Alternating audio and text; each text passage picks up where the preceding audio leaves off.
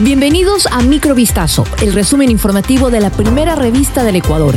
Soy Gabriela Pinasco y estas son las noticias que marcaron la jornada del día.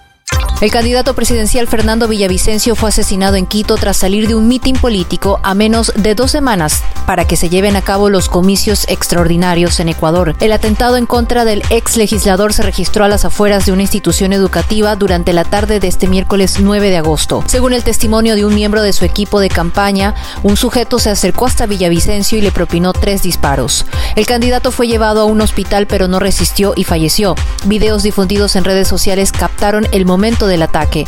Cuando se efectuaron las detonaciones, el exfuncionario estaba ingresando a una camioneta de la Policía Nacional. Villavicencio denunció hace una semana presuntas amenazas que habría recibido su personal de parte de un grupo de delincuencia organizada. Específicamente mencionó a la banda liderada por alias Fito, es decir, los choneros. Esta información aún se encontraba bajo investigación por parte de la Fiscalía. Por falta de atención especializada en el hospital IES Quito Sur, el niño Aaron Vargas, que tenía síndrome de Down, falleció en mayo del 2022. Sus padres presentaron una acción de protección, además de ser concedida confirmando que el centro no garantizó el derecho a la salud y a la vida del pequeño, los jueces sentaron un precedente. Los hospitales del IES deben dar atención especializada a niños con discapacidad en todos los niveles. La decana de medicina de la Universidad de Guayaquil fue rescatada con vida luego de algunas horas de haberse producido su secuestro la mañana de este miércoles 9 de agosto. La víctima circulaba en un vehículo a la altura de la avenida Francisco de Orellana y Benjamín Carrión cuando fue interceptada por unos sujetos armados. Ante el hecho delictivo cometido contra la funcionaria, unidades especializadas de la Policía Nacional activaron los protocolos. El operativo logró localizar a la docente y además se aprendió a uno de los implicados en el plagio.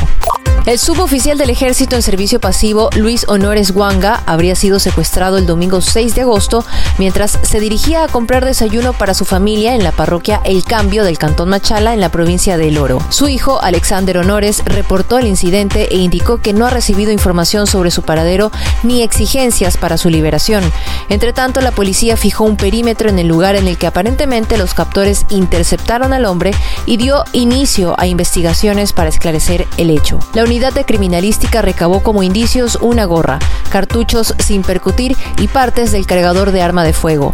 Por otro lado, testigos señalaron que varios sujetos encapuchados se enfrentaron al suboficial y lo obligaron a ingresar a un auto en el que circulaban en la calle Simón Bolívar y Machala. Cuatro hombres fueron detenidos en el sur de Quito por integrar una organización delictiva dedicada a la comercialización de pornografía infantil. Luego de varios meses de investigación, las fuerzas del orden impactaron en viviendas de Caupicho, la lucha de los pobres, monjas y las casas en el sur de Quito. Ahí se incautaron varios equipos electrónicos y se detuvo a cuatro sujetos. Según la policía, los sujetos contactaban a sus víctimas a través de Facebook bajo la modalidad de grooming, que es un tipo de engaño pederasta a través de medios digitales. Se ganaban su amistad y luego les pedían fotos. Al obtener estas imágenes por parte de las víctimas bajo amenazas e intimidación, pedían depósitos de dinero a cambio de no divulgar los archivos en las diferentes redes sociales y sitios web. Esto fue Microvistazo, el resumen informativo de la primera revista del Ecuador. Volvemos mañana con más. Sigan pendientes a vistazo.com y a nuestras redes sociales.